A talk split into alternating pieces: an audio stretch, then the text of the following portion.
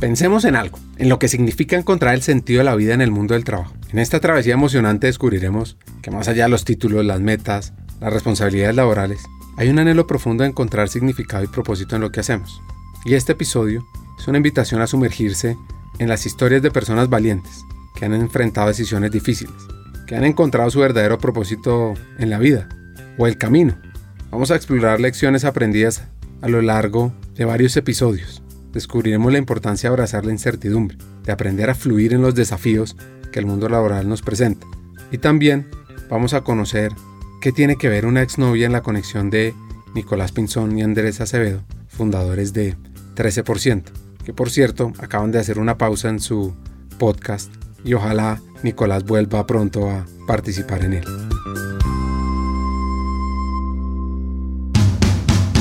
Bienvenidos a Hackers del Talento, el podcast que busca cambiar el juego por lo humano. Creemos en una América Latina más competitiva, inclusiva, equitativa y próspera, donde las personas sean el centro del mundo laboral. Nos motiva el talento como el motor de cambio y por eso estamos aquí, para ser la fuente de inspiración, unión, colaboración, aprendizaje, debate y acción para la comunidad de people, de talento, de HR, a través de historias, reflexiones y conversaciones con CEOs, con líderes de talento humano, pensadores y actores de cambio, te ofreceremos hacks para evolucionar como líder, como persona, sobre todo para potenciar tu empresa. Te invitamos a sumergirte en conversaciones profundas y significativas que te harán pensar, reflexionar y seguro te inspirarán a tomar acción. Únete a nosotros en este viaje para hackear el talento y juntos cambiemos el juego por lo humano por un futuro más justo y próspero. 13% es uno de esos podcasts que lo inspiran a uno en temas de talento, de humanización y también sobre el mundo del trabajo. Como les conté, lo crearon Nicolás Pinzón y Andrés Acevedo. Y antes de conversar sobre los temas alrededor de la gente y la empresa, es fascinante conocer la historia de cada uno. Ok, mi papá es abogado y mi mamá es psicóloga, los dos independientes desde muy jóvenes. A la edad que yo tengo ahorita, que es 29 años, ellos ya eran independientes, ya tenían unos tres años en, su empresa, en sus empresas respectivas, una firma de abogados y una empresa de servicios temporales respectivamente. Típica familia que ha venido ascendiendo socialmente sin muchos apellidos, pero que han logrado cosas muy chéveres. Yo me eduqué en un colegio en ese momento medio nuevo en Bogotá, que es Gimnasio La Montaña. Ya hoy creo que es un colegio más tradicional en una educación que yo nunca le he echado mucha reflexión. Creo que al final pude ser libre y hacer lo que quise. Por ahí me metía en cosas católicas, pero uno al final le pone atención a lo que quiere. Entonces no me afectó mucho el tema. Yo la pasé rico. De ahí tengo mis mejores amigos de la vida. De ahí tengo mis grandes gustos que son la historia, la literatura, la filosofía. De ahí también me di cuenta que nunca me enfoqué en las matemáticas y los números y que hoy me está costando dando batalla. Entonces también gracias a eso, como tal vez una educación que yo enfoqué muy desde las ciencias sociales, terminé estudiando derecho, como siempre uno empieza a estudiar, como gran mayoría de los casos, uno empieza a estudiar algo sin saber por qué ni nada, porque uno pues tiene 17, 18 años y no sabe absolutamente nada de la vida y mucho menos de qué es cada carrera y mucho menos de cómo se aplica cada carrera. Entonces pues empecé a estudiar derecho, yo creo que por alguna influencia tácita, no expresa de, de mi papá, por estas ideas como de la historia y la ciencia política, igual no me interesaba mucho estudiar eso porque no le había mucha aplicación práctica y creo que por eso escogí derecho. No me acuerdo haber tenido muchos dilemas, ni racionamientos, ni tablas de pros y contras. Simplemente escogí una carrera rápidamente sin pensarlo mucho. En los Andes quería estudiar porque era la educación liberal. Todavía quiero los Andes, a pesar de que le tengo cuestionamientos a la educación, especialmente del abogado, pero quiero mucho a los Andes. Ahí conocí a Andrés a mitad de carrera, nos hicimos amigos. Él, por temas como siempre, se hace un amigo de los hombres que es por exnovia. Antes de conocer sobre eso que dijo Nicolás, que se encontró con Andrés por temas de exnovias. Este último, Andrés, nos cuenta su historia. Todas las historias arrancan en Choachi, básicamente. No, la mía empieza en Medellín. Papá es médico, mi mamá es abogada, pero no ejerce como abogada. Siempre trabajó en la agencia de viajes que fundó mi abuelo hace ya 50 años o algo por el estilo. Estudié en un colegio que tiene un título que la gente cree que dice mucho sobre su propuesta innovadora. Es el Montessori y el método Montessori famosamente es este de dejar que los niños hagan lo que les da la gana hasta que se ilustren. Y eso por supuesto no era lo que ocurría en un colegio en Medellín Lo único que tenía de Montessori ese colegio era el título en realidad. De resto era un colegio muy exigente académicamente, o por lo menos mucho más exigente que los otros colegios de Medellín. Yo me acuerdo que yo llegaba a mi casa a hacer tareas y mi hermana no estaba haciendo tareas, mi hermana estudió en otro colegio, en el Marymount. Ella no solo no estaba haciendo tareas porque no tenía, sino que su día había sido más que todo ver películas. Yo, por supuesto, en el colegio nunca me pusieron una película, eh, ni tampoco me pusieron a leer un libro nunca. Fue una cosa a la que yo me, como, ante la que yo he reaccionado como fuertemente, como que he hecho una corrección extrema, yéndome ya al otro extremo y como intentando compensar en mi vida adulta esa analfabetización con la que uno sale de Montessori, porque por lo general uno se gradúa muy bueno en matemáticas, a diferencia de la historia de Nico, pero muy malo en todo lo otro. Entonces yo realmente me sentía muy inepto cuando empecé la universidad. Me demoré mucho en encontrar la carrera que me gustaba. Pasé por negocios internacionales primero, luego por ingeniería ambiental y terminé dando en derecho. Por supuesto, la conexión entre las tres es evidente para todos los oyentes y no vale la pena aclararlo. Y derecho fue cuando yo empecé a sentir que estaba muy atrasado respecto de mis pares, porque básicamente en mi colegio nunca hubo ningún tipo de formación humanista que llamaríamos las ciencias sociales. Me gustó derecho por ahí hasta noveno semestre, cuando me empecé a desilusionar por varias razones, entre ellas porque había ya empezado a practicar el derecho como en dos escenarios. Uno era una empresa de comercio electrónico, en el que yo era una suerte de practicante que respondía a derechos de petición, y la otra era consultorio jurídico, que es una cosa obligatoria antes de graduarse de la carrera, en la que uno atiende a gente de bajos recursos y esa atención básicamente consiste en decirles por qué uno no puede ayudar o peor en eh, redirigirlos a otra entidad burocrática donde probablemente tampoco los puedan ayudar. Entonces a mí todo eso me fue desilusionando del derecho también. Yo creo que había como una parte de darme cuenta que eso era muy aburridor, como decía Nico ahorita. Yo me acuerdo ver a mi jefe, que era el director legal de esa empresa, al que se le acercaban los directores de marketing, de ventas, con ideas súper interesantes de qué podemos hacer diferente. Y me acuerdo de la respuesta de mi jefe, del director legal, siempre era la misma, era eso no puede hacer. Entonces yo dije, uy, pucha, si mi vida profesional va a ser decirle a la gente que no puede hacer lo que quiere hacer, pues eso no es, no es necesariamente lo mejor para la salud mental de nadie. Entonces desde que estaba en ese último semestre de la universidad, yo sentí como muy fuertemente que tenía que buscar otra cosa, lo cual era muy difícil porque yo no sabía qué otra cosa buscar. Yo tenía muy claro que no quería ser abogado, pero no tenía ni idea qué quería hacer. Y entonces empecé como a probar diferentes cosas. También me fui de viaje como Nico. El mío fue, yo creo que un tercio del tiempo del el mío fueron tres meses de mochilero en Europa. Viví un rato en un viñedo en Hungría. Luego hicimos el camino de Santiago. Luego viví en un hostal en Porto en el que era voluntario y volví de ese viaje todavía convencido que no quería ser abogado, pero todavía sin claridad, porque también como un poco a, la estilo de la crítica de los viajes, cuando uno está perdido y se va de viaje, pues tampoco termina encontrándose. Eso sí es pura propaganda política. De manera que volví sin idea y empecé a escribirle a gente que yo consideraba o que yo admiraba en su aspecto profesional y a pedirles un poco ayuda. Y en esas terminé encontrando unas personas que me validaron que la ruta mía no podía ser mandar hojas de vida al azar a organizaciones al azar hasta dar con un trabajo, porque yo ya tenía muy claro que yo iba a odiar el trabajo como abogado. Entonces yo tenía que hacer más bien como una incursión en una nueva industria. En ese momento incluso pensé en trabajar en consultoría. Curiosamente, me acuerdo que apliqué a una consultora de recursos humanos, de, vos la debes conocer, Richard, que se llama Corn Ferry. Apliqué a Corn Ferry. Mejor dicho, mandé la hoja de vida a través de un contacto a Corn Ferry. Luego estuve esperando como un mes a que eso ocurriera. Por supuesto, no ocurrió. Y paralelamente conocí a una persona que me abrió las puertas en el CESA, la universidad, y que me dijo que él creía que yo tenía talento para escribir. Tomé muy en serio y desde entonces, eso fue hace cinco años, pues básicamente me he a escribir y a crear proyectos digitales. Entre esos, por supuesto, el más reconocido es 13%, del cual hablaremos.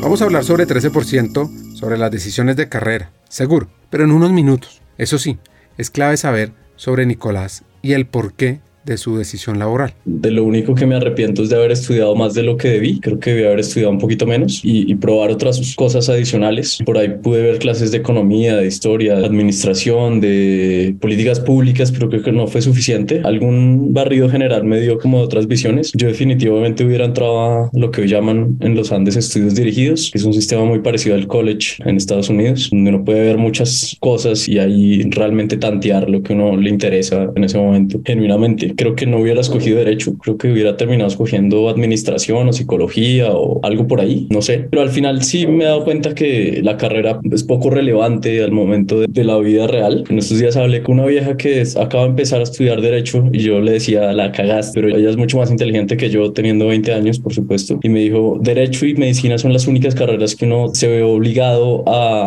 estudiar si la quiere ejercer. De resto no. Entonces si en algún momento quiero hacer cualquier otra cosa, yo sé que soy capaz de hacer cualquier otra cosa. Pues creo que tiene un punto, creo que tiene razón. Al final si quieres ser abogada, pues tiene el título. Si no quieres ser abogada, puede ser cualquier otra cosa, salvo médico, piloto, no sé cuáles otras especialidades así hay. Entonces me parece un punto chévere y terminé la carrera. Digamos, tuve muchos cambios de pensamiento durante la carrera. Primero me gustaba las cortes constitucionales y los temas, digamos, públicos, de política pública. Después me, me enganché mucho más con los temas de las empresas, de cómo funcionan las relaciones entre los accionistas y sus administradores y como este tema corporativo. Gracias a un profesor que se llama José Miguel Mendoza, creo que me cambió un poco la perspectiva del derecho y cómo lo quería aplicar. Y con él hice la práctica y después entré a la entidad donde él trabajaba, que era la Superintendencia de Sociedades, con muchas ganas de trabajar como abogado. Antes de entrar a trabajar, sí hubo algo importante que ahorita además probablemente lo conectemos con Andrés y es que yo me fui de viaje. Cuando estaba terminando carrera me sentía demasiado ubicado, sentía que ya la tenía muy clara, entonces quería perderme un poquito y explorar otras cosas. Entonces me fui de viaje, me fui uno de esos viajes como de nueve meses muy interesante, tres meses en Inglaterra, tres meses en Tanzania, África y tres meses en, en Brasil, en Río de Janeiro. Tres experiencias muy raras, yo creo que muy buenas también, pero especialmente muy raras, disímiles, inverosímiles de todo tipo, todo lo que pasó. Y al final volví con la misma idea de trabajar exactamente en lo mismo con lo que había pensado. Entonces en ese sentido fue una pérdida de tiempo, en muchos otros fue una gran, gran, gran inversión. Entonces ahí empecé a trabajar en el sector público en temas de conflictos societarios. Ahí la curva de aprendizaje fue rápida. Eh, el sector público es tremendamente aburrido, al menos en lo que yo trabajé, muy burocrático, muy formal, muy encasillado. Entonces quise probar firma y quería probar con emprendimientos y justo ahí mi papá, que tiene una firma de abogados, estaba abriendo el área de emprendimiento de, de su firma. Entonces ahí me metí. Y digamos que fue una ratificación de entender que lo aburrido no era el sector público, sino lo aburrido era el derecho, el ejercicio del derecho. A mí me encantó estudiarlo, me gusta la teoría todavía, incluso me gusta. A veces cuando salen discusiones de, estas famosas del aborto, de las drogas, de esto, a mí me interesa, pero me parece tremendamente aburrido. Y ahí es donde paralelamente podemos empatar, yo creo, la historia. Habíamos, ya teníamos como tres años de 13% como podcast y empezando la pandemia, como toda buena pandemia, uno entra con una crisis existencial y decidí renunciar al derecho y enfocarme un tiempo en 13%. ¿Será que es momento ya de hablar sobre la exnovia? O más bien sobre una anécdota del valor de la empresa y la historia de Nicolás con el África. Igual el momento duro, Nico, debe ser algo con mi exnovia, me imagino. Yo la verdad solo estaba esperando esta entrevista para hablar de la exnovia de Andrés. Pensé tres momentos, dos son ideas, es decir, ideas que alguien dijo que me impactaron y otras un momento más específico. La primera idea es, ahorita toqué un poquito el tema y es, creo que noveno semestre de universidad tuve clase con José Miguel Mendoza y él empezó la clase con una anécdota que después me enteré que la había escrito Harari en su libro de Sapiens, que es cómo Cristóbal Colón fue el primer emprendedor de la historia. Entonces él contaba Harari José Miguel, los dos lo cuentan y ahora lo cuento yo, como Cristóbal Colón, italiano, dijo, yo quiero probar una nueva ruta para encontrar nuevas rutas de las especies para, llegando a la India por el occidente. Financienme, por favor. Entonces empezó a ir de reino en reino, en Italia, en Francia, en Inglaterra, en Portugal. Todos lo rechazaron hasta que llegó a España y ahí estaban pasando un montón de cosas. Estaban ganando la invasión contra los moros, en fin. Y le aceptaron el tema. Le dijeron, listo, toma esta plata, váyase. Y pues resultó lo que es la historia del resto de, la humanidad casi. Y digamos, la idea que él quería dejar ahí es la importancia de tener una idea y tener alguien que conecte, que tenga el dinero y confíe para que esa idea tenga su desarrollo. ¿sí? Entonces ahí viene todo un tema alrededor de la creación de los contratos, sistema de justicia para resolverlos. Y eso para mí, esa anécdota que contó José Miguel, a mí me impactó mucho para entender el valor de la empresa, de, de las sociedades, de las corporaciones dentro de las sociedades, el valor de de generar riqueza, en lugar de tener ideas y tener a alguien que invierta en ellas para hacer la realidad. Eso fue una cosa. Lo segundo fue un hecho mucho más puntual. Yo estaba en África y yo no fui a, yo no me las doy de que fui a África pues a salvar niños ni, ni mucho menos. Yo encontré en un voluntariado un medio para conocer África. Conocer África no, no era fácil. Y además cuando vean que cuando uno habla de África ahora como si fuera un país, son 52 países todos con lenguas distintas. Yo fui a Tanzania específicamente, a Arusha y estando allá yo estaba de voluntario en un colegio siendo profesor de inglés donde ningún niño sabía inglés, entonces mi rol en realidad era absolutamente inútil. Y el trayecto, el desplazamiento desde donde yo dormía al colegio era de dos horas cada trayecto, es decir, cuatro horas diarias. Y yo tenía un compañero de trayecto, un voluntario. El tipo me dijo un día, vea, en esos trayectos largos hablando carreta, me dijo, vea, remodelemos el colegio. Y yo le dije, ok, lindo, pero, o sea, no tendría ni idea cómo renovar el colegio, ¿sí? Hágale usted, yo lo apoyo. Y yo vi como en cuestión de dos o tres días, pues consiguió un montón de donaciones, creó una plataforma, consiguió un montón de donaciones, consiguió la plata, fue a comprar todas las herramientas, consiguió un equipo y remodelamos el colegio en cuestión de una o dos semanas. Y entonces yo me di cuenta de, de algo que fue muy importante para mí, para después aceptarle a Andrés la idea de crear un podcast, que fue que es posible crear proyectos, ¿sí? Como que en mi imaginario yo siempre había sido muy cumplidor, muy de hacer las tareas, tal, ser un poco bueno y ya, pero ahí fue como hay que crear un proyecto y es posible crear cosas, como la idea de creación. Y lo tercero fue una idea para mí muy reveladora y que pues ahorita está marcando mi presente y es en una de las más de cuántas entrevistas, Andrés, por ahí en total 120 entrevistas o más, 140 entrevistas que llevamos entre temporal y 13%. En una de ellas entrevistábamos a un tipo que no sabíamos muy bien quién era y acababa de lanzar un libro. El libro se llama La Estrategia Emergente y el tipo era Alejandro Salazar. Yo no tenía ni idea quién era, pero cuando él empezó a hablar de que la estrategia en las empresas, pero también en la carrera profesional, se trata no de ser mejor, sino de ser único y encontrar la ventaja y encontrar cómo a través de sus fortalezas realmente uno se diferencia y es relevante. Para mí eso fue absolutamente revelador y me marcó desde ese momento hasta la actualidad profundamente en todo mi imaginario de todas las cosas como funciono sistemáticamente. La transición de carrera es un viaje hacia la autenticidad, hacia el propósito. Es el momento en que nos atrevemos a dejar atrás lo conocido, nos aventuramos hacia lo desconocido, en busca de una mayor realización personal y profesional. Es un momento de introspección, de reflexión profunda, donde nos preguntamos si estamos siguiendo el camino adecuado, si nuestros talentos y pasiones están alineadas con nuestro trabajo actual. Como dijo Steve Jobs, el amor por lo que hacemos es fundamental para lograr un gran trabajo y encontrar la felicidad en nuestra carrera, porque al final el impulso interno es lo que nos empuja a perseguir los sueños, a lograr nuestras ambiciones transformadas en realidad. Y la transición de carrera pues es desafiante, es aterradora en algunos casos, pero también puede ser emocionante y liberadora, porque nos atrevemos a ser fieles a nosotros mismos, a seguir el llamado de nuestro corazón. Así que una pregunta que nos podemos hacer es, ¿estamos dispuestos a dar el salto de embarcarnos en este apasionante viaje hacia una nueva carrera que nos llene de significado, nos haga sentir plenos?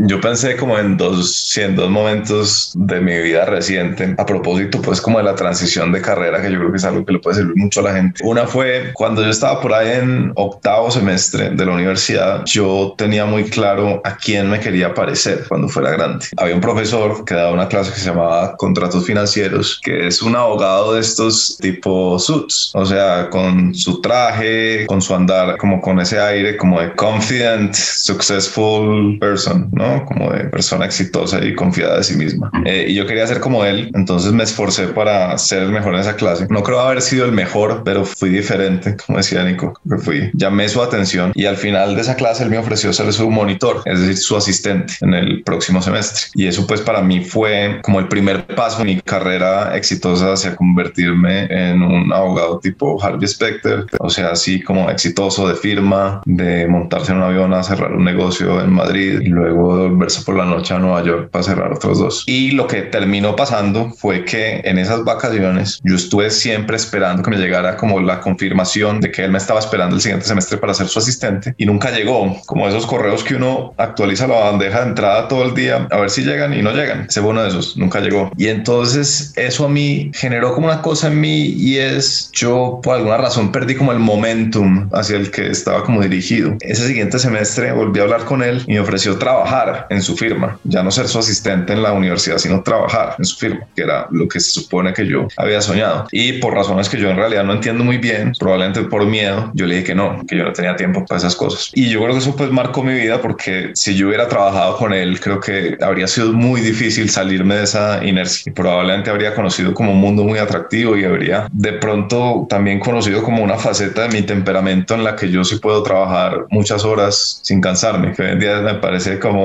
difícil concebirlo según mi perspectiva actual, pero de pronto, ¿quién quita? De pronto tengo eso como guardado dentro de mí y me hacía falta era como la experiencia para sacarlo a relucir. Ese fue uno. Y el otro momento, yo creo que fue, sí, fue cuando conocí a David Aristizábal, que era la persona que, que, decía que me abrió las puertas en, en el CESA y particularmente cuando él me dijo que él creía que yo tenía talento para escribir, porque creo que fue como la primera vez que alguien me validó una, como sí, como una habilidad muy precisa a mí, muy que me encajaba muy naturalmente, que yo decía, sí, eso sí. De pronto alguien me había dicho que yo era como bueno para hablar en público alguna vez, pero por alguna razón cuando me dijeron que yo sabía escribir, eso lo sentí como muy, sí, muy parte de mí. Entonces ese es como el otro momento.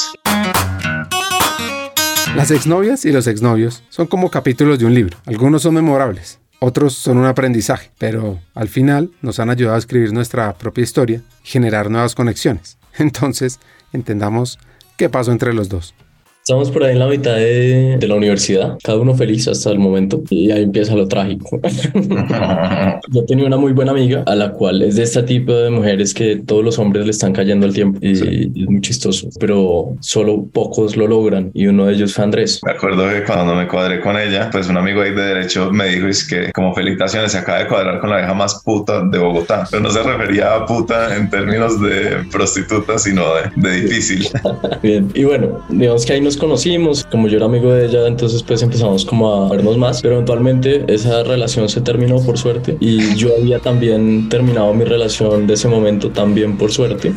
Entonces empatamos en un momento de tusa es sensacional, ¿no? Ahí es donde se hacen las únicas amistades entre hombres, forma de crear amistades entre hombres. Uno se conoce a los cinco años o después se cruza en tusas. En una tusa bien dura. Entonces ahí nos volvimos muy amigos y pues digamos que vivimos cada uno el proceso de su tusa y después ya trascendió la amistad más allá de la tusa y empatamos en algún punto en los viajes entre cuando uno acaba clases y después no sé, nunca he entendido por qué pasan muchos meses hasta que uno se gradúa, hasta que le dan el título. Entonces en ese lapso de tiempo fue que nos fuimos. Ninguno de los dos entiende muy bien porque ni se acuerda, pero decidimos hacer el camino a Santiago. Entonces Nico iba a ir a Inglaterra y después de Inglaterra, ¿cierto? Nos íbamos a encontrar en España y yo iba a ir a Hungría, después de Hungría nos íbamos a encontrar en España. Y allá nos encontramos y empezamos a hacer el camino a Santiago, que fue tremenda experiencia. Y en esas, como eran tantas horas caminando y como con escuchando la conciencia, uno escuchaba música para no tener que escuchar la conciencia, pero eran tantas horas que uno ya se sabía todas sus canciones y ya la música como que le sonaba maruco. Entonces yo me acuerdo que en una de esas etapas le pregunté a Nicolás que el qué más hacía para no perder la cabeza en esas caminatas de ocho horas diarias. Me dijo que le estaba escuchando podcast y ese fue como la introducción mía al mundo de los podcasts. Esto es 2017. Pues en ese año me puse a revisar mi cuenta del Kindle en Amazon y leí cuatro libros fascinantes que les recomiendo que salieron por esa época y que saqué algunas frases interesantes. El primero se llama Principios, de Ray Dalio. Él dice que la vida es demasiado corta para permitir que los errores propios y los errores de los demás se corrijan por sí mismos. Otro libro se llama Pensar rápido, pensar despacio, de Daniel Kahneman, que dice que la gente tiende a pensar que lo que ven es todo lo que hay. Pero no es así. Si no ve algo, asume que no existe, dice Daniel Kahneman. Y otro que es fascinante es la biografía de Elon Musk, donde dicen que el optimismo, la persistencia y el enfoque en el largo plazo son las claves para lograr grandes cosas. Y hay uno último, se llama Lean In, Women Work and the Will to Lead, de Sheryl Sandberg, que dice que en lugar de esperar a que las oportunidades lleguen a ti, levántate y crea tus propias oportunidades. Ahora sí, entendamos cómo nace 13%. Y les adelanto algo. Nicolás no era la primera opción. Ahí los podcasts en Colombia no existían. Había uno o dos, creo que estaba Emprendete, de pronto estaba empezando ya Roy Fry y de resto eran como emisoras de radio que ponían sus podcasts. Sí había algunos estadounidenses que obviamente ya llevaban unos años en esas, pero tampoco eran demasiados. No era un concepto muy obvio. Yo he llegado a los podcasts por error. Siempre me ha gustado. A mí me gustaba antes la radio. Entonces yo creo, no estoy seguro de esto, empecé a escuchar radio en podcast y después dentro de meterme a la aplicación, esta moradita de Apple de podcast, fue que dije como, que esto no es solo radio y por ahí conocí otros mucho más interesantes que la radio, por supuesto. Y entonces ahí terminamos el camino de Santiago, nos separamos, Nico sigue para Brasil, yo me devuelvo a Colombia. Es el momento en el que yo estoy como buscando muy tímidamente trabajo porque había como una resistencia interna a trabajar. Y ahí es cuando aplico como a Conferry y luego no hago follow-up. Ahí es cuando me ofrecen trabajar en la empresa en la que había trabajado ya como abogado y rechazo la oferta. Y ahí es cuando conozco a Juan David, el del César, porque lo conocí, porque le dije que tenía ganas de empezar un podcast, que si él me ayudaba. Entonces había sido como tal la adicción a los podcasts que había llegado a ese momento de Ubris, en el que uno dice, pues yo podría también tener mi propio podcast. ¿Cuál es el problema? Y le propuse a un amigo, que no es Nico, le propuse que hiciéramos un podcast de historia de Colombia en el que yo le contaba, copiándonos tal cual de un podcast gringo, en el que yo le contaba anécdotas de la historia de Colombia y él reaccionaba. Es un tipo muy chistoso. Y él me dijo que sí, que de una. Y luego yo no sé qué habrá hecho, se habrá puesto a fumar marihuana. Y ahí fue cuando yo me di cuenta que ese proyecto no iba a salir adelante. Él así como Eh, es chistoso, es también poco comprometido y poco constante. Sí, sí, Entonces, sí. eh, Eso para mí fue muy bueno porque pues entró la suplencia, pero pues ustedes saben que cuando entra la suplencia entra a quedarse con la titular. Entonces ahí le escribí a Nico y le dije, oiga, ¿por qué no hacemos un podcast? No sé si, si le dije tema, que le dije, Yo no me acuerdo un podcast. tener un tema de entrada, ¿no? Hagamos un podcast. Nico me dijo, de una, espérame, yo vuelvo. Eso fue en un enero o en diciembre. Nico habrá vuelto en enero y nos sentamos a conversar. Y yo ahí había conocido a Juan Martín Cardona, que tiene una empresa que se llama Inspira y que es como de, de felicidad en el trabajo. Y a mí el tema me había resonado mucho. Entonces me acuerdo que me había metido, y además yo le había dicho a Juan Martín que yo quería trabajar con él. Yo me había metido a su página a como a revisar y me había topado con esta cifra de que solo el 13% de la gente, según los de Inspira, son felices en el trabajo. Pues no según Inspira, la interpretación de Inspira es que son felices en el trabajo, pero las cifras de Gallup, que es una encuestadora gringa, y en la encuesta ellos encuentran que el 13% de las personas se encuentran engaged, que es algo más cercano a conectado o sí, conectado con el trabajo. Y entonces ahí nos vemos eh, Nico y yo y le digo, oiga, tal, este tema me suena mucho y ya creo que ahí empezamos, ahí nos comprometimos a hacer ese podcast. Eso es importante. Empezamos a reunirnos todos los sábados. Los dos recién graduados, por supuesto, no teníamos un peso. Entonces le llamábamos sábados de emprendimiento y siempre comíamos pasta muy barata. Y digamos, el compromiso era reunirnos todos los sábados y cada sábado ir avanzando. Sin ningún plan, sin ningún muy claro hacia dónde, pero cada sábado iba cogiendo forma el proyecto. Entonces íbamos como aterrizando ideas, íbamos madurando lo que íbamos hablando cada sábado. La historia del podcast se remonta a la década del año 2000, cuando se popularizó la distribución de contenido de audio a través de Internet. Y aunque la tecnología de podcasting existía desde antes, fue a partir de esa época que comenzó a ganar relevancia y a captar la atención de los oyentes.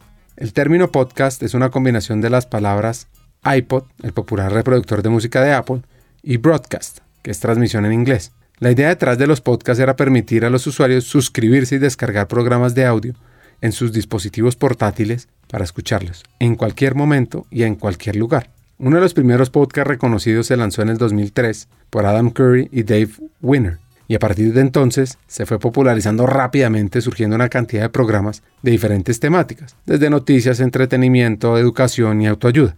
Con el tiempo han evolucionado, se han convertido en una fuerza poderosa de comunicación y entretenimiento, bastante influyente, y han permitido a personas de todo el mundo compartir sus historias, sus conocimientos, sus perspectivas, y así han creado comunidades de oyentes apasionados. Hoy en día son una parte clave de la cultura digital, con una amplia variedad de programas disponibles en todas las plataformas y millones de personas en todo el mundo que los escuchan regularmente. Y además se han convertido en una forma única de contar historias, difundir ideas y conectar con audiencias en un nivel más profundo. Pues imagínense que una de las personas que los inspiró fue Gary Vaynerchuk. Just close your eyes until you're 29. Everybody wants to come up with excuses. I'm this, I wasn't born that way. I'm stuck. I'm in a rut. I wasn't born here. This, You can't be lost in life when you're this young. I'm a, a female, I'm an immigrant, I'm a minority, I'm transgender. Uh, ex- excuses. Reality, the problem is nobody cares. Your lack of patience is killing you, It's slowing you down, and everybody else. Your need of things is killing you. I need a fucking watch. I need a fucking whip. You need to be happy. Because happiness drives everything. You're not lost in life, you're just early in the process. Everybody's trying to prove something so early. You can wrap your head around not giving a fuck about any advancement to your 29. Please, whatever it takes, call your grandmother, go to your great grandfather's burial spot, go back to the old country, go to a shelter, do something. Do something. Yo me acuerdo durante esas semanas uno sí se topaba y nos mandábamos artículos de, del trabajo. En ese momento estábamos súper obsesionados con Gary Vaynerchuk y Tim Ferris. Tal vez eran como dos grandes referentes de ese momento. Gary Vaynerchuk yo creo que fue el que nos puso en el subconsciente la idea de como de la frecuencia, no sé, como de mostrarse, como de... Y me acuerdo que Andrés, no sé si fue por esa época o despuesito también se leyó el libro que yo me leí hace muy poco de Scott Adams, de How to Fail in Almost Everything and Still Win, algo así, que es como la idea de tener sistemas más que de objetivos, tener más sistemas alrededor de los hábitos. Esos pilares de modelos de pensamiento, como, o sea, como usted lo dice, Ricardo, no eran del todo explícitos, yo creo, pero sí eran de alguna forma explícitos. Yo creo que sí lo hablábamos y sí, sí éramos conscientes de la importancia de la frecuencia, la importancia de keep showing up y como ir moldeando el, el pensamiento. Yo creo que sí fue, fue yo creo, me parece lo, lo que más hizo que el proyecto evolucionara. Si uno no tiene eso, uno solo tiene ideas más buenas que sean, terminan siendo vacías. Sí, es muy difícil pasar del primer paso que es abrir un documento en Google Docs, una carpeta, al siguiente paso. Es como hay mucha resistencia, sobre todo cuando uno no, no está acostumbrado, porque como decía Nico, veníamos como en un sistema muy de cumplir con los requisitos de grado, de cumplir con las tareas, de cumplir con los parciales, pero ya a la hora de iniciar y de crear algo, pues, o sea, no hay ruta. Es como toca como a, tientas, como ir como palpando por dónde va cogiendo uno y por eso es importante por lo menos tener como claro, no tenemos nada claro, salvo que nos vamos a ver todos los sábados y vamos a ver cómo hacemos que pase algo.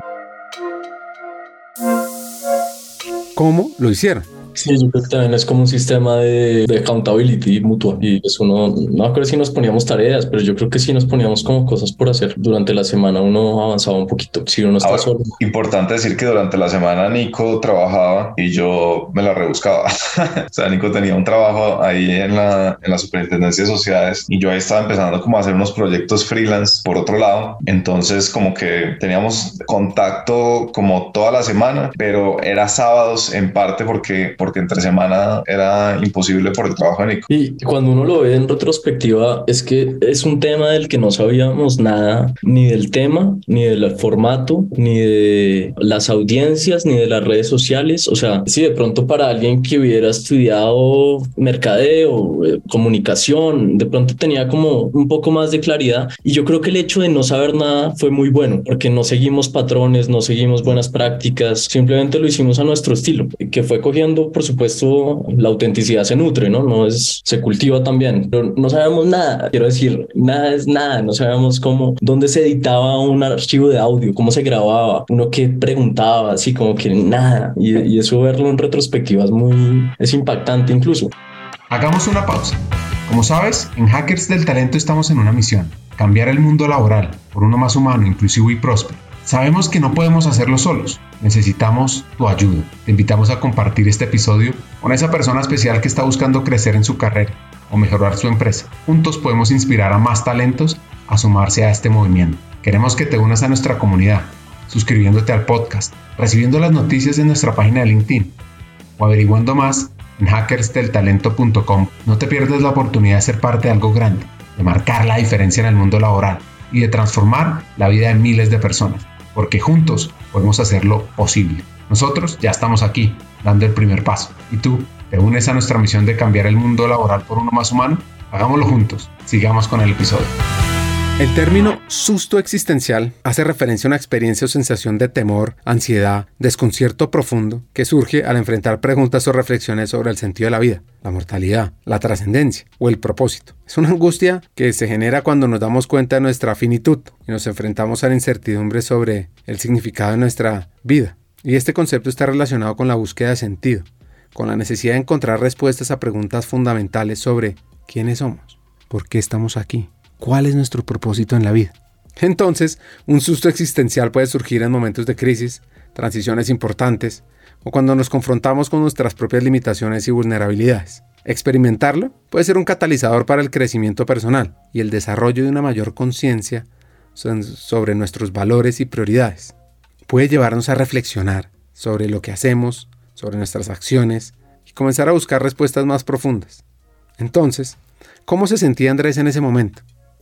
Como en qué estado estaba. Como depresión, la verdad. Yo había tenido como una conversación de esas difíciles con mis papás en diciembre y les había dicho que yo no iba a ser abogado y que no sabía qué iba a hacer, pero que entre esas cosas iba a ser podcast. Y la pregunta de ellos había sido la pregunta esencial para todo podcastero y es que eso como da plata. Entonces, como que yo, para mí no era como lo peor que puede pasar es que no funcione y ya. Yo sí decía, pues lo peor que puede pasar es que no funcione y que mi declive se pronuncie aún más y que las cosas empeoren aún más para mí que estoy perdido en este mundo. Sí, yo creo que sí había una, de alguna forma, sustos distintos. Justo Andrés era mucho más existencial. El mío era, pues, para mis papás, era pues, la emisora de radio, cómo van. Y pues era más como un tema de que dirán, es que ni siquiera, yo ni siquiera sabía qué estaba haciendo, solo quería hacerlo y, me parecía la, chévere. La verdad es que era muy emocionante hacer, hacer un proyecto cuando uno nunca ha hecho un proyecto es muy emocionante. Yo recuerdo pues esas épocas como con mucha, sí, como épocas como de vivir experiencias, sí, queda como cortico decir vivir experiencias nuevas. Uno sí está viviendo algo que nunca ha vivido y está sintiendo unas emociones que nunca ha sentido. Eso es súper bacano empezar un proyecto. ¿Eran muy jóvenes en este proyecto? Sí, y sobre todo nosotros empezamos el proyecto cuando teníamos 23 o 24 años y la madurada entre los 24 y los 29 me parece que es mucho más fuerte que la madurada entre los 20 y los 24. Entonces uno no solo nota como el progreso en sentido de, de me he vuelto mucho mejor haciendo esto, sino de he crecido mucho, no como ser humano, como de crecimiento espiritual, he crecido mucho como he madurado mucho, como que uno nota los primeros episodios y uno era como un idealista y que hablaba como medio una acelera la voz como que da cringe hoy en día cuando uno lo escucha y uno se va al primer post en Instagram y uno parece fatal desde todo punto de vista, desde el diseño, pero también desde el concepto, desde la fuente que uno escogió. Y decía, pucha, éramos unos mañez, éramos fatales en esa época. Sí, eso es tremendo. Le da muy duro el pasado. eso sí es verdad.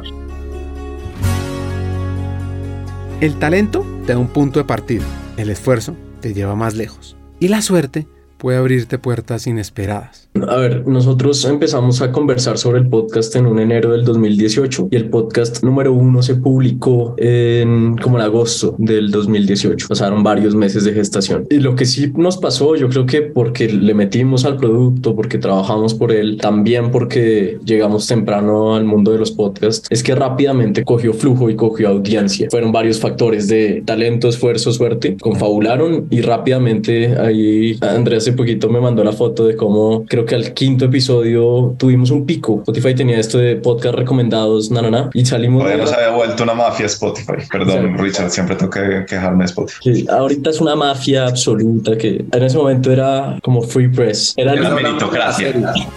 ¿Cómo fue el proceso? Entonces, en ese momento cogimos flujo rápido y yo creo que el primer y segundo año tal vez del, del podcast al aire fue construir una marca, de tener mucha frecuencia y nos pusimos el reto y lo cumplimos de cada 15 días publicar un episodio. Fuimos muy juiciosos con eso, paralelamente los dos trabajando y con nuestros proyectos individuales no era fácil porque el que ha oído episodios de 13% sabe que es muy editado y muy de historia. Cada episodio requiere entre nuestras par de manos alrededor yo le pongo de unas 20, 22, 24 horas. Eso es bastante. Entonces, pues sí fue mucha constancia, sí fue construir marca. Fue, Andrés fue muy bueno y muy audaz también en construir audiencia, como de solidificar una audiencia a través de redes sociales cuando Instagram no era una mafia tampoco.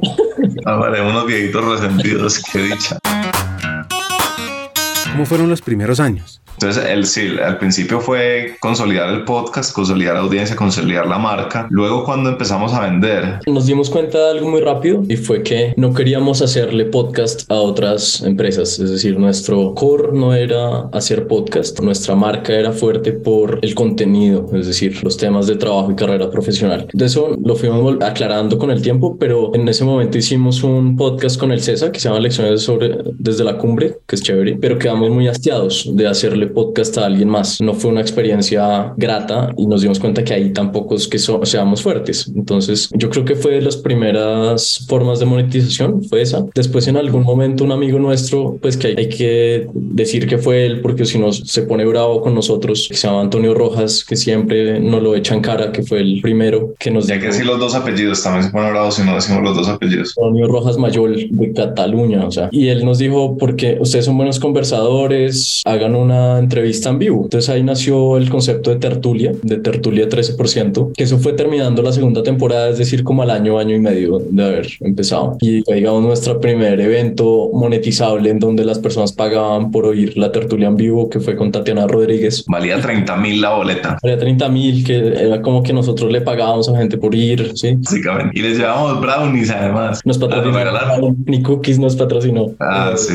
Pero nos prestaron el sitio, o sea, no tuvimos gastos en realidad. Sí. y fue una buena aproximación a algo que después volvimos más recurrente, que fue las tertulias 13%, que era un espacio para profundizar en temas de trabajo y carrera profesional con una persona adicional en donde nosotros hacíamos lo que sabemos hacer, que es entrevistas alrededor de esos temas con un experto o una persona con ideas interesantes, que fue un modelo que después sistematizamos mucho más, pero ahí hubo creo que tres en tertulias en un tiempo no muy cercano. Tatiana Rodríguez, Efren y Juan David. Juan David, pero Juan David le hicimos ya virtual. Sí, virtual. Juan David le hicimos virtual ya en pandemia y teníamos la idea de que nadie nos iba, a la le gustaba las tertulias, era por el parche de irse hasta allá y de estar en presencia. Nosotros dijimos, es imposible que alguien nos pague una tertulia virtual que nos veíamos forzados a hacer porque estábamos en pandemia y cuando le hicimos vendimos creo que el doble, no importa, así hubiéramos vendido la misma cantidad de entradas que las veces pasadas, pues sí nos dio como la señal como de que la gente igual compraría esa cosa virtual y ahí fue cuando montamos un sistema que se llamó Sin Atajos, que la gente quedó muy marcada de Sin Atajos. Ayer me escribió Nico una de Sin Atajos diciendo que era todo en la vida y cuando vuelve Sin Atajos y no sé qué. Y Sin Atajos acabó hace como dos años, o sea, esto es como si alguien dentro de tres años escribe que cuando vuelve el Mundial del 2022, que eso era todo en la vida cuando Messi estaba en su esplendor. Entonces Sin Atajos fue nuestra manera como de sistematizar estas tertulias. Entonces dijimos, vamos a montar un modelo de suscripción en el que vamos a hacer mes a mes estas tertulias que hemos venido haciendo y la vamos a complementar con otros tipos de espacios de aprendizaje sobre temas de carrera profesional y de trabajo. Y ese fue un modelo que funcionó súper bien, realmente muy bien y lo mantuvimos casi un año o algo así. Más, más de un año.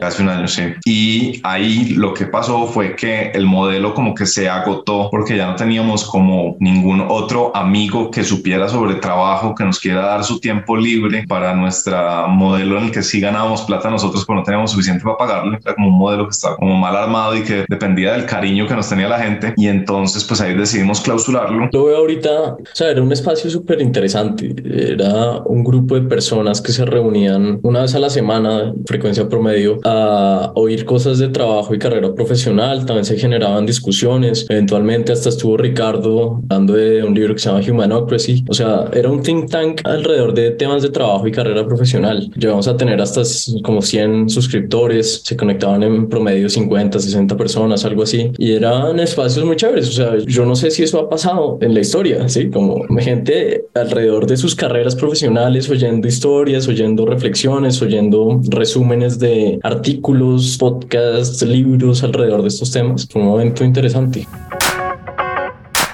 En la montaña rusa del mundo del emprendimiento, uno se encuentra con desafíos constantes, decisiones difíciles, que determinan el rumbo de nuestros negocios y nuestra trayectoria como emprendedores.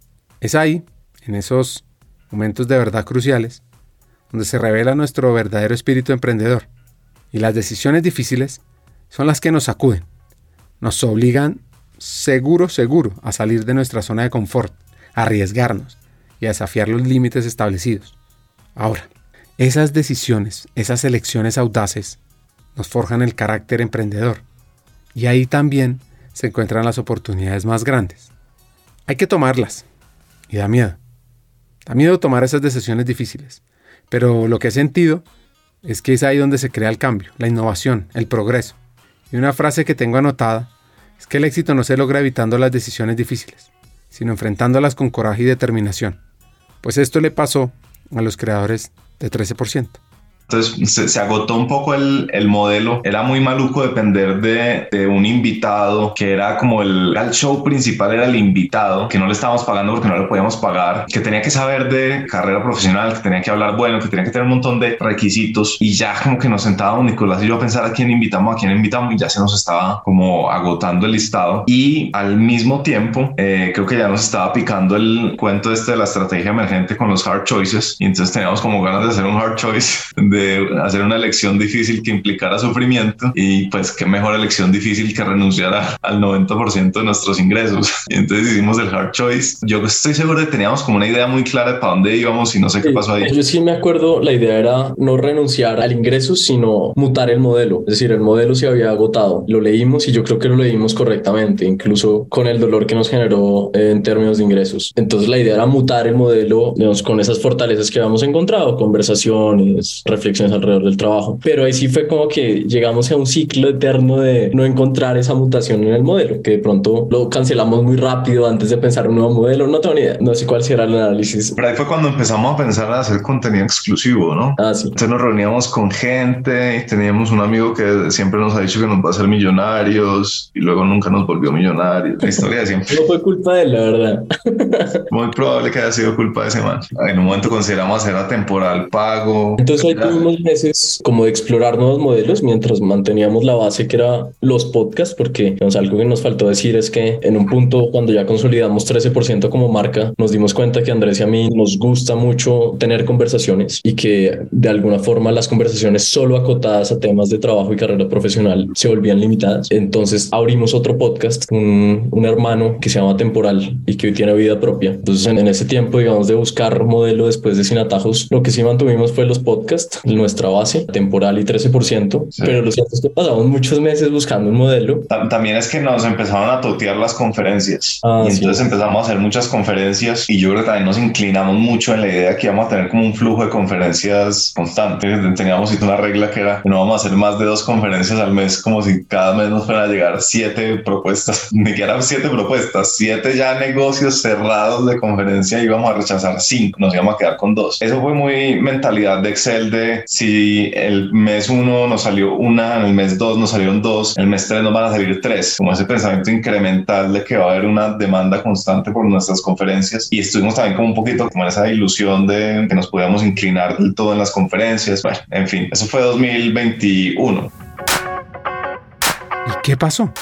Sí, la estrategia del jardinero explorador. Esa conferencia empezó en el 2021, pero sin atajos también se acabó en el 2021. Entonces, donde ese momento que habla Andrés como buscando mutar el negocio de sin atajos y donde explotaron más las conferencias fue 2022, que fue el año pasado. Y sobre todo el primer semestre fue confuso, fue bien confuso. Fue como de, ok, no tenemos sin atajos, no nos están saliendo las dos conferencias mensuales que pensamos, nos estaba saliendo una. Pasa otra cosa, Richard, y es que nosotros estamos muy acostumbrados como al éxito. Pues creo que Nico ahorita lo dijo como que pues, hicimos bien las cosas y también tuvimos la suerte de empezar como en la primera camada de podcast en Colombia. Entonces en realidad siempre había sido como, como ascendente y siempre había sido muy novedoso. Y yo me acuerdo que siempre que yo llegaba a un sitio la gente quería hablar de lo que nosotros hacíamos porque nadie hacía cosas como esas. Y ya como que en este año el que estamos hablando ya habíamos llegado como a la madurez y ya era como, no sé, si uno tiene un amigo empresario pero tiene la empresa hace cinco años, uno no, no está como tan anonadado de, wow, qué nota, no le está recalcando lo bacano que eso es. Entonces empezó también como una, sí, yo creo que una cosa que se sintió como un desierto ahí en el que se secó sin atajos, se empezaron a sacar las conferencias, sacábamos podcast, pero como que parecía que no tuviera mismo impacto a pesar de que las descargas seguían creciendo. No sé, ya no nos invitaban a entrevistas en los medios.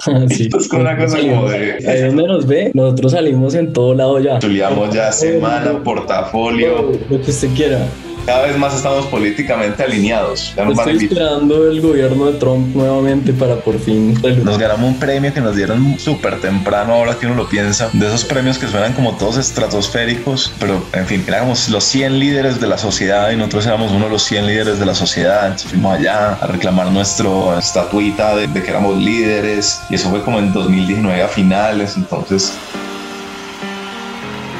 para el tema de monetización, sacaron un curso fascinante que lo encuentran en la página web llamado Mentalidad 13%, que recoge los aprendizajes únicos que han obtenido con el podcast y sobre todo con la curiosidad lectora de los dos. Profundizando sobre el concepto detrás de 13% y el significado de trabajo, pongan bastante atención. Sí, yo creo que hay como un punto de partida que es importante entender, que se resume en una frase que hemos repetido mucho desde hace un buen tiempo y es que esta es gente que más que encontrar un cargo ideal, se ha hecho cargo de su trabajo, que va un poco en contra de la teoría reinante en LinkedIn, que es como, acabo de salir de entrevista, mi trabajo soñado, es como nosotros no creemos que exista el trabajo soñado, lo que nosotros creemos es que hay una cierta disposición necesaria para uno encontrar satisfacción en su trabajo. Y esa disposición tiene que ver con una actitud activa en la que uno experimenta dentro de su, del trabajo que ya tiene y va encontrando como unos lugares o como unas actividades en las que uno tiene un brillo natural, ¿cierto? En las que uno es talentoso. Y una vez uno encuentra como esa jugada, ese lugar de la cancha donde brilla naturalmente, lo que uno se concentra en hacer es en despejar la vida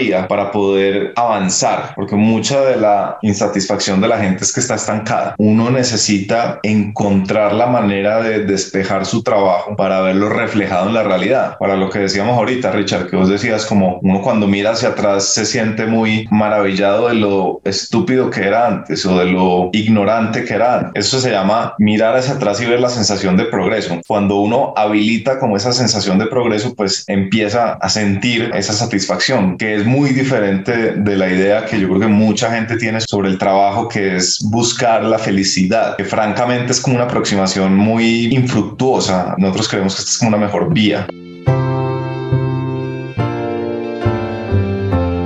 Si uno fuera a conectar el mundo del trabajo de hoy con el libro de Víctor Frank En Busca del Sentido, muy recomendado por cierto si no lo has leído, nos haría reflexionar sobre nuestra relación con el trabajo. ¿Cómo podemos encontrar un sentido más profundo en lo que hacemos, sobre que el trabajo no debe ser simplemente una forma de ganarse la vida, sino una oportunidad para expresar nuestra creatividad, contribuir al bienestar de los demás, encontrar un propósito más elevado. No sé, yo pensaría que sería como una invitación a trascender las dificultades y los obstáculos en, el que vivimos en el entorno laboral, a cultivar una actitud de responsabilidad y compromiso hacia nuestro trabajo. Y de pronto puede tener relación con lo que Andrés llama estar en el punto justo del trabajo. Estar también como tensionado, ¿no? Como que no, no se trata de estar ni aburrido ni tampoco abrumado, exacto, ni aburrido ni abrumado, sino estar como en el punto justo, en el punto como de, en el que uno se siente retado y uno está como, se siente presionado de ser mejor y de avanzar y de sacar adelante los proyectos y de verlos cómo crecen y de entender que ese proyecto crece en parte porque, porque uno está ahí y uno tiene unas habilidades, unos talentos que hacen que el proyecto crezca y que sería que no lo pueden reemplazar simplemente poniendo un, un post en LinkedIn buscando su mismo cargo. O sea, como que ya no se trata de que uno está haciendo un cargo, sino que literalmente uno se hizo cargo del trabajo y por lo tanto está haciendo que pasen cosas, que, que una organización avance o que su organización avance, porque pues esto no está limitado para gente que está empleada. Hay tres puntos fundamentales según Nicolás sobre el trabajo. El primero es cómo trabajar bien, ¿sí? desde el día a día del trabajar bien, es trabajar de manera eficaz. Digamos, esa idea yo creo que es la principal. No se trata de ser eficiente, sino de ser eficaz. Por lo tanto, deben concentrarse en las cosas importantes. Eso es uno. Después es cómo trabajar estratégicamente, cómo proyectarse uno desde este concepto de la unicidad de sus fortalezas. Y después es ese ángulo como de igual, disfrutemos esta vaina, ¿sí? Sintámosla como una aventura, no como algo, un sacrificio de que nos dejaron pues nuestras raíces calvinianas. Disfrutemos esto con esa tensión que dice Andrés, como con ese reto constante, esa sensación de estar progresando constantemente. Yo creo que son esas tres cosas. Esas tres cosas son las más importantes que hemos encontrado en conjunto respecto del trabajo. Trabajar bien, ser único y disfrutar. Yo ahorita que empecé un nuevo trabajo, le decía a Andrés hace unas semanas, como, oiga, este curso tiene sentido. Yo creo que si uno solo se enfoca como en, sobre todo empezando un trabajo, que es difícil empezar un trabajo, esa inercia inicial es difícil, la curva de aprendizaje es difícil. Si uno se enfoca, pues como que tiene en el imaginario este propósito, ¿no? De yo por medio de la consultoría voy a hacer que las empresas crezcan más y por lo tanto la economía crece más. Eso es mierda. O sea, eso no es así. Uno nunca piensa en eso en el día a día. Es más, creo que es la primera vez que lo digo desde que empecé a trabajar. Si es que le quiero dar un propósito, porque nunca me ha interesado darle un gran propósito a las cosas. Por el contrario, si uno sabe cómo trabajar, sí, cómo escoger bien qué es lo que hay que hacer, cómo funcionar en el día a día y después poco a poco empezar a, incluirle a eso sus fortalezas y después ya empezar a ver como un ángulo más, más amplio. Yo he visto en la, ahorita en esta nueva práctica, en este nuevo oficio que tengo, la coherencia de eso. Así como que ya lo había sentido siendo abogado, que ha sido parte de mis aprendizajes para 13%. Después creamos el curso y ahora lo estoy viendo en la práctica post curso y ha sido muy interesante. Me estoy dando cuenta que es muy coherente, es muy aterrizado y muy práctico. Primero hay que trabajar bien, primero hay que ser eficaz, después viene el resto. El resto es igual de importante, pero después viene el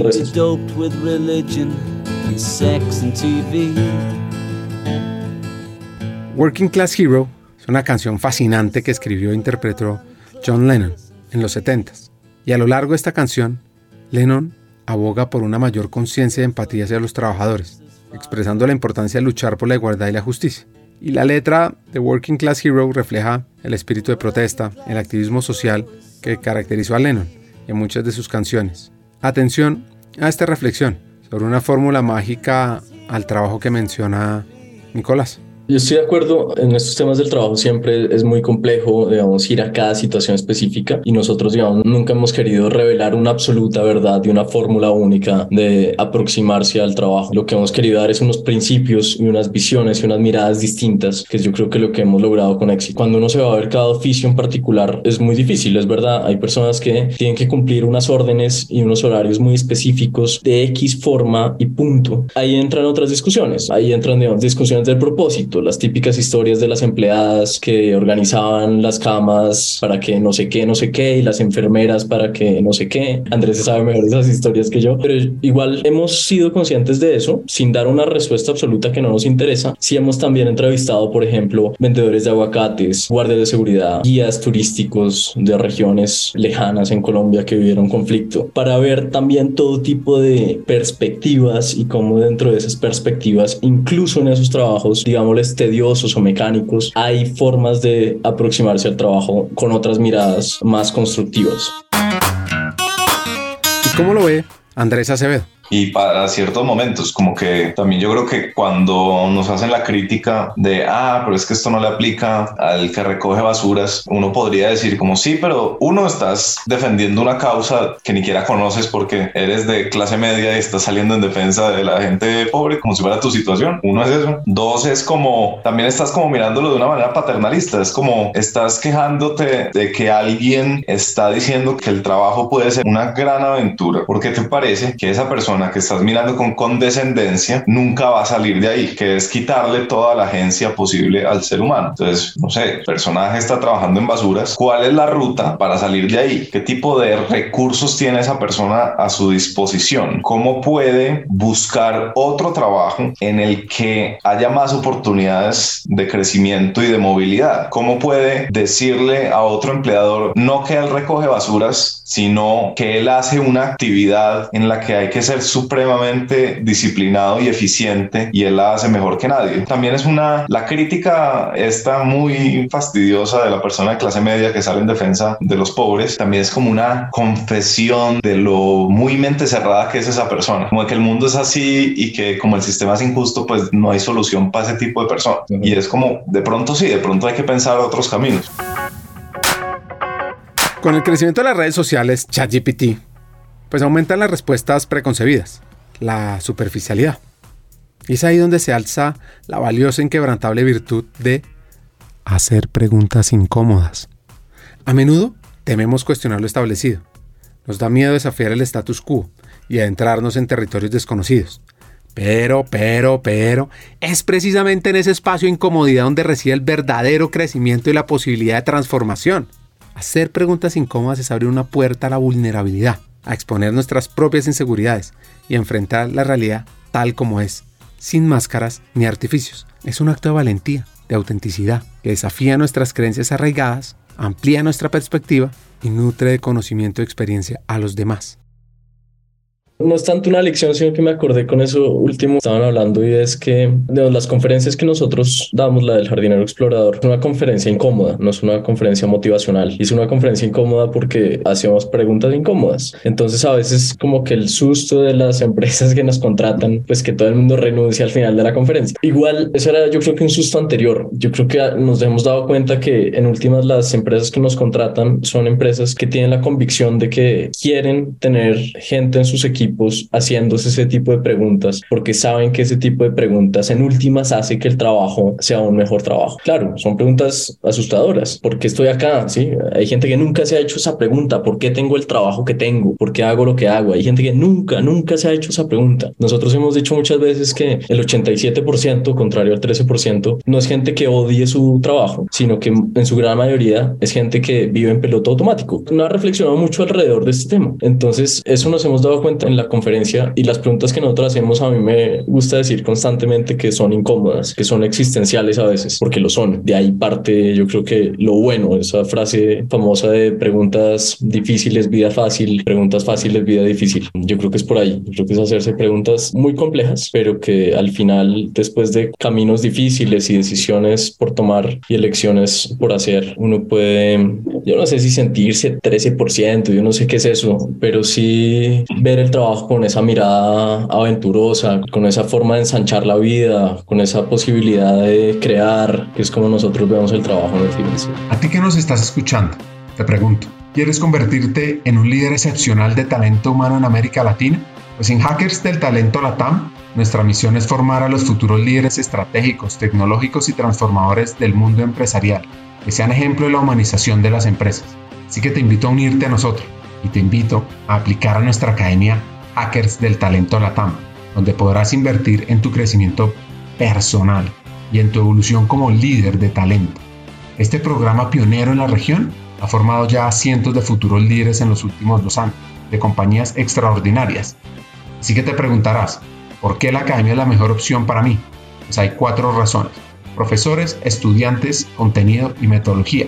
La primera, los hackers de talento serán tus profesores. Son CEOs y CHROs o vicepresidentes de talento de compañías líderes en la región. Aprenderás desde la experiencia y la práctica de seres humanos maravillosos que están marcando la diferencia en sus compañías. 2. Serás parte de una comunidad de líderes inspiradores, pues te conectarás con otros estudiantes como tú, que son personas que trabajan incansablemente por un mejor futuro de América Latina, de sus empleados, con años de experiencia clave en el área y en empresas increíbles. 3. Contarás con un contenido relevante y actualizado, pues es que la Academia de Formación consta de 20 sesiones sincrónicas con temas fundamentales, como mindset para hackear el talento, ser futuristas, aumentar el impacto y la influencia en tu compañía, conectar y movilizar el negocio, toma de decisiones, data, inteligencia artificial, liderazgo transformador, diversidad, equidad e inclusión, humanización y mucho más. Y por último, experimentarás un aprendizaje fuera de serie, con coaching entre pares, sesiones de debate, retos y además tendrás acceso a contenido asincrónico para aprender a tu propio ritmo sobre People Analytics, experiencia del empleado, desarrollo, talento y mucho más. Así que, ¿te imaginas liderando la transformación de las empresas en América Latina junto a los mejores hackers del talento? Únete a nuestra academia de formación y sé el cambio que quieres ver en el mundo empresarial. Aplica ahora en nuestra página web hackersdeltalento.com y conviértete en ese hacker del talento que siempre has querido ser. Una palabra que me encanta, que he estudiado durante mucho tiempo, es progreso. Y he tratado de comprender qué significa, leyendo varios autores, repasando lecturas y buscando en Internet. Para algunos, como el filósofo francés Voltaire, el progreso se basa en el avance del conocimiento y la razón, impulsando el desarrollo intelectual y científico de la humanidad. Otros, como el economista británico clásico Adam Smith, lo ven en términos de crecimiento económico y bienestar material. Kant, el filósofo alemán, lo relaciona con la emancipación de la humanidad de la autoridad y la tiranía, enfatizando en la libertad y la autonomía como indicadores de progreso. Ahora, el pensador francés Henry Bergson propone que el progreso se encuentra en el constante fluir de la vida y en la evolución de la conciencia humana. A mí me gusta coger un poco de esos cuatro y entender ¿Cómo ha sido el progreso del 13%? Y digamos, algo que hemos aprendido del progreso es que se entiende en retrospectiva. No se planea, podría decir uno, sino que uno se enfoca en hacer la sensación de sentir que uno progresó. Y como este ejercicio que estamos haciendo en este momento, Andrés y yo, en esta entrevista, es un momento de darse cuenta lo mucho que uno ha progresado. Es esos momentos, esto genera esa sensación como de, de algo distinto. Y esa sensación es una sensación que uno debe perseguir. En estos momentos 13% está en una pausa. Nicolás está enfocado ahora en la consultoría. Lo que sí les digo, que les recomiendo este podcast y el otro de ellos que se llama Temporal, que sigue evolucionando. Pues el episodio ha llegado hasta acá y nos deja muchos hacks. Vienen los tres principales de conversar con Nicolás Pinzón y Andrés Acevedo. El primero, trabajemos por encontrar el significado en lo que hacemos, especialmente en el mundo laboral, donde es clave para fluir en la vida. 2.